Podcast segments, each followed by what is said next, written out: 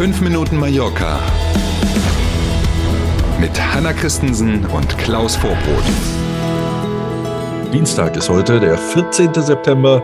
Auf geht's, 5 Minuten Mallorca. Schönen guten Morgen. Schönen guten Morgen.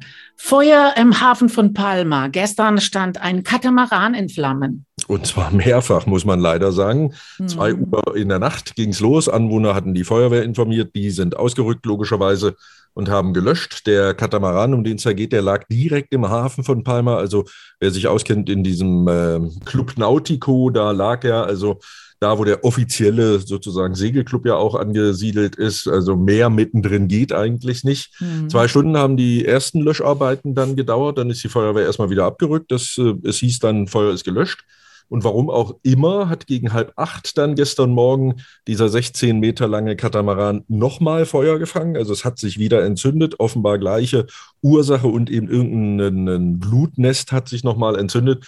Und das sah dann gestern, also hier aus Santa Catalina, mhm. ähm, ziemlich gefährlich aus. Eine große, wirklich fette, schwarze Rauchwolke. Bei uns auf der Homepage kann man äh, ein Foto dazu sehen. Hm, das war über der ganzen Stadt zu sehen. Für die Ursache übrigens für dieses Feuer auf dem Katamaran noch völlig unklar wichtig und gut. Keine Menschen sind zu Schaden mhm. gekommen. Sachschaden kennen wir auch noch nicht. Auf jeden Fall ist das Ding völlig hinüber. Ähm, und die Feuerwehr hat äh, gemeinsam mit der Hafenbehörde so ein paar Schutzmaßnahmen eingeleitet. Die können ja da so dann äh, wie Teppiche auslegen und Schläuche, damit eben sollte tatsächlich Kraftstoff oder Öl ausgelaufen sein, dass da nicht das ganze Hafenbecken versaut wird.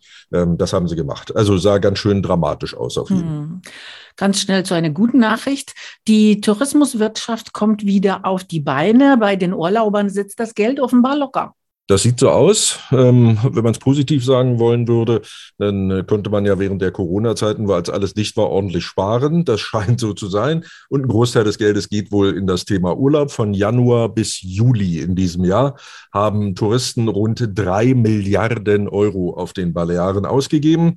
Damit äh, führen Mallorca und die Nachbarinseln Spanien weit sozusagen die Ausgabenliste, was Touristen angeht, an. Nach uns kommen dann Katalonien und die Kanarischen Inseln Inseln auf den Plätzen zwei und drei. Und die guten Nachrichten, was Tourismus angeht, werden nicht alle. Daumen drücken, dass es so bleibt. Die TUI meldet aktuell nochmal eine gewachsene Nachfrage und freut sich, dass also für September und Oktober ähm, ordentlich Nachfrage da ist und eben auch gebucht wird.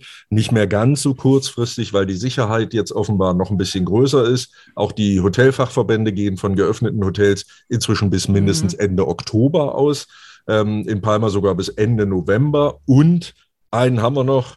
Äh, Regierungschefin Armin Goll hat gesagt, das ist super, dass die Saison so läuft. Wichtig ist aber, dass auch genug Flugzeuge kommen, damit man entsprechend die Menschen hin und wieder nach Hause bekommt. Und dafür gibt es jetzt für zusätzliche Werbemaßnahmen auch in Kooperation mit Airlines nochmal 2,5 Millionen extra aus der Staatskasse für eine zusätzliche kurzfristige Werbekampagne. Und noch eine Meldung zum Thema Tourismus. Im Juli und August gab es mehr spanische Touristen auf den Balearen als Urlauber aus Deutschland. Sätze für die Geschichtsbücher, genau. Das muss man sich tatsächlich auf der Zunge zergehen lassen. Eine völlig ungewohnte Situation, die sich aber natürlich erklären lässt. Ähm, auch die Spanierinnen und Spanier haben vermehrt Urlaub im eigenen Land gemacht, so wie das ja überall ähm, kommuniziert wurde, auch, dass man das tun soll. Wir kennen das aus Deutschland. Das war in fast allen europäischen Ländern ja so. Ähm, und in den Ferienmonaten Juli und August ist es dann tatsächlich so gewesen, dass mehr Touristen aus dem eigenen Land auf den Balearen waren als Urlauber aus Deutschland.